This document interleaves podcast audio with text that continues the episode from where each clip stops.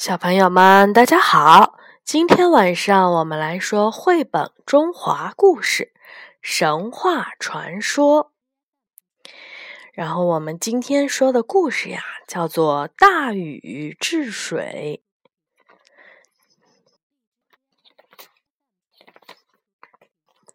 远古时代，天地间发了一次大水，暴雨如注，洪水滔天。大地都被滚滚的波涛给淹没了，洪水冲毁了田园和村庄，无数人被洪水卷走，幸存的人都逃到了高山上。然而，这只是灾难的开始。洪水之后，人类还要面对饥荒、瘟疫。还有那些被洪水逼出来的毒蛇和猛兽，洪水久久不退，人们含着热泪向上天祈祷，希望天帝能够看到人间的苦难，救救他们。天帝听到了人们的祈求，但他毫不在意，转身欣赏瑶池的琼花去了。在他看来，凡间的人们和蚂蚁一样渺小，根本就不值得关心。有一个善良的大神，名叫鲧，他不忍心看到人们生活的这样悲惨，就偷偷拿了天地的宝物息壤。这个息壤呢，是可以自己生长的神土。悄悄地来到了人间，将息壤撒在大地上，无数的土地从大水中生长了出来，多么的神奇呀！人们又重新站在了地面上，高兴地欢呼雀跃。天帝发现是鲧盗走了息壤，大发雷霆，他派人捉住鲧，杀死了他，又把息壤收回。陆地飞快地消失了，大地又变成了一片汪洋。三年过去了，那位给人间撒去熙攘的英雄鲧，他的尸身竟然仍旧完好无损。天帝有点害怕了，于是派人去查看。就在这时，鲧的身体裂开了，从里面飞出了一条矫健的蛟龙。冲上了天庭，这就是大禹，他是鲧的化身，神力却比鲧更强。大禹站在天帝的面前，目光坚定地注视着天帝，请求天帝同意他去治水。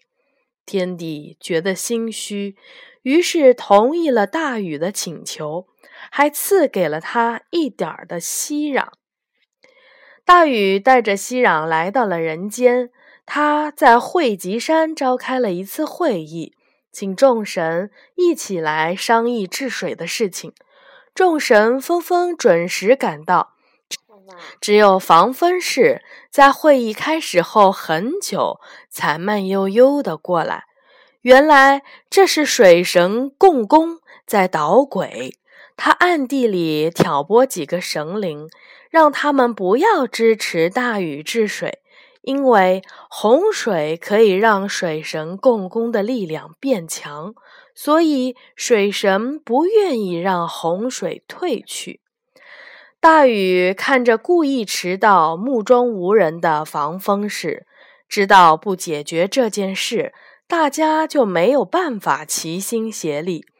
于是大禹果断地命人绑住了防风氏。杀了他！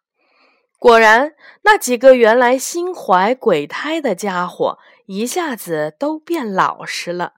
大禹又率领了众神和水神大打了一场，水神大败，灰溜溜的逃走了。没有了捣乱的人，大禹马上开始了治水的工作。他一边小心地用那点儿息壤把陆地给抬高。一边采用疏导的办法开挖沟渠，把洼地里的水导入江河，又把江河里的水引入了大海。他们就这样一路疏导过去。然而，走到黄河的时候，却遇到了麻烦。黄河的水道实在太错综复杂，搞不清水道的走向，疏导的工作就没法进行。大禹心急万分，到处奔走。一天晚上，大禹又登上了水边的一座高崖，观察黄河的情况。忽然，从翻涌的黄河里跳出了一个长着鱼尾的年轻人。年轻人自称是河伯，他送给大禹一张画着黄河所有水道情况的图，然后就转身消失在了河里。有了这幅河道图，治理黄河的工作终于可以继续进行下去了。大禹的脸上露出了微笑。他们继续向前行进。当到达龙门山的时候，发现黄河水在这里被截断了去路，于是大禹决定把龙门山劈开。他拿起了绳斧，深吸一口气，大喝一声，锋利的绳斧如同闪电般落下，一下子把龙门山劈成了两半。河水找到了出路，从劈开的山峡中间哗啦啦地奔涌而下。接下来，他们又遇到了一座大山，大禹同样用神斧劈开了这座陡峭的高山，只是这一次他用了三斧子。河水流过这里，被分成三股，让人惊心动魄的激流。从大山的三道口子中呼啸而过，这就是今天的三门峡。治好了黄河，大禹接着去治理淮河。在这里，他遇到了一个捣乱的水妖吴之奇。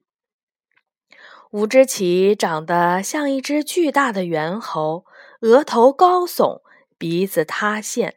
眼睛闪闪发光，吴知奇在淮河里兴风作浪。大禹每次要开凿河道的时候，总是会遇到狂风暴雨。没办法，大禹和众神一起与吴知奇展开了激烈的搏斗。最后，大禹抓住了吴知奇，用大铁链锁住了他的脖子，把他压在了龟山下面。接下来，大禹率领众人凿开了淮河的河道，无边的大水沿着河道直奔东方的海洋。就这样，大禹带领着大家一心一意的治水。整整十三年过去了，终于各地的水患都解除了，洪水退去，人们又可以在大地上。安居乐业，而这时大禹已经走遍了神州大地。为了治水，他曾经三过家门而不入，因为凡事都冲在最前面，他的手脚都磨出了厚厚的老茧，小小腿肚上的汗毛也被磨得一根不剩。由于常年泡在水里。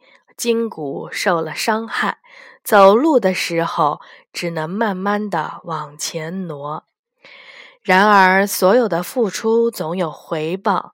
大禹的故事和功绩，他为人们所做的一切，直到今天仍然被人们牢牢的记在心里。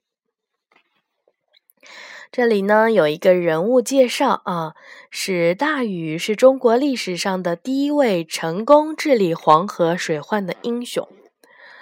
他的重大功绩不在于治理洪水，使人民安居乐业，更重要的是呢，他划分了九州，完成了国家的建立。河伯的传说是黄河的水神，鱼尾人身。大禹治理黄河时有三件宝贝：一是河图，二是开山斧，三是碧水剑。其中河图就是河伯赠送给大禹的，上面详细的画出了黄河的水情。大禹为了治理洪水，奋战了十三年，曾经三次路过家门都没有进去。第一次是妻子生病的时候，第二次是妻子怀孕的时候，第三次是儿子启出生的时候。大禹站在门外经过，听见了婴儿的哭声，强忍着没有进去探望。这里还有一些名胜介绍：大禹陵位于浙江绍兴的会稽山，相传是大禹的葬地。它由禹陵、禹祠、禹庙三大建筑群组成，周围有很多山峰环绕，清水潺潺地向东流去，使大雨林更加的壮观。包括我们中间听到他说的故事里面。呃，关于这个黄河的天门山呀、三嗯三门峡呀，嗯，都可以跟爸爸妈妈一起去研究一下这些地理风貌。好的，这个故事讲完了，小朋友们晚安。